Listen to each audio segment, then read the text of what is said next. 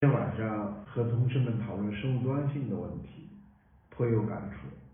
看了一个地方的生物多样性准备招标的工作内容，一共是六项，那么我给它改成了十二项。那么改了些什么呢？首先呢，我增加了基因多样性和生态系统多样性。很多人现在很多地方做的生物多样性调查，基本上是典型物种的调查，作为基因多样性和生态系统多样性的研究调查报告很少。从这个条目上看，这是三分之一，远远不够。那么还有一点是什么呢？我们现在很多生物多样性呢，在物种调查里面缺少微生物的调查，有动物、植物的。这个昨天的报告呢，它有大型真菌的调查。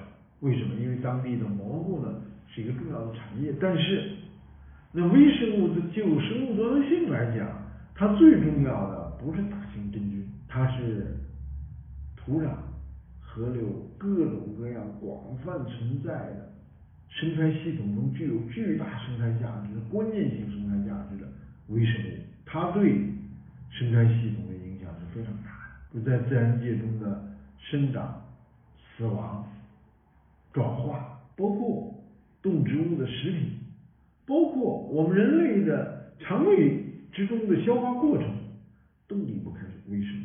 这是生物多样性中的一个大内容。还有一个问题就是定性和定量的问题。我们大量的生物多样性调查集中在物种上。我们知道德国有一个。发表在 Nature 上的一个很了不起、是影响世界的一篇论文，它就是经二十三年持续的生物多样性调查，它那个生物多样性报告是一个专项报告，是传粉昆虫生物多样性密度的报告。他得出的结论：二十三年，这个传粉昆虫昆虫在德国五个保护区中的丧失超过了将近百分之八十，这叫生物多样性报告。它要有量的概念。有动态的概念，有量的概念和静止的概念，这就是一个。植物量、动物量、水生生物量和昆虫生物量，这些都是非常重要的。但是我们很多的生物多样性报告缺乏这些方面的，只有差一半，加那个三分之一，就只做了六分之一的内容。那么还有什么呢？还有就是典型生态系统特征。我们做生物多样性报告是是为了什么？是为了。保护生物多样性，那保护生物多样性，你是水源地呢？你是沙漠呢？你是草原呢？是完全不同的。你对于沙漠地区的生物多样性调查，那你当然要以沙漠的特征为基础，突出就沙漠成因、影响、稳定、保护这样的一些调查。我们这个特征性的指标，很多地方也缺乏，不管是哪。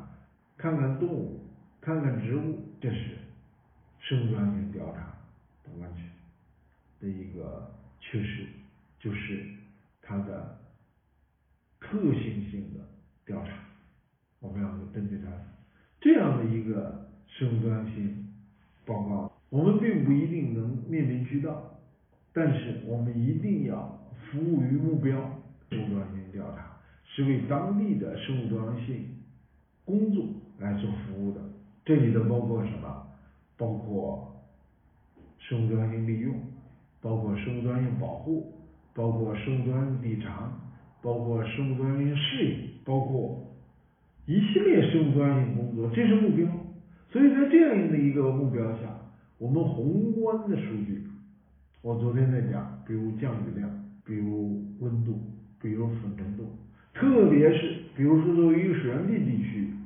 它那里植物中的农药、化肥的情况，今天我还要特别强调，它的水中的微塑料。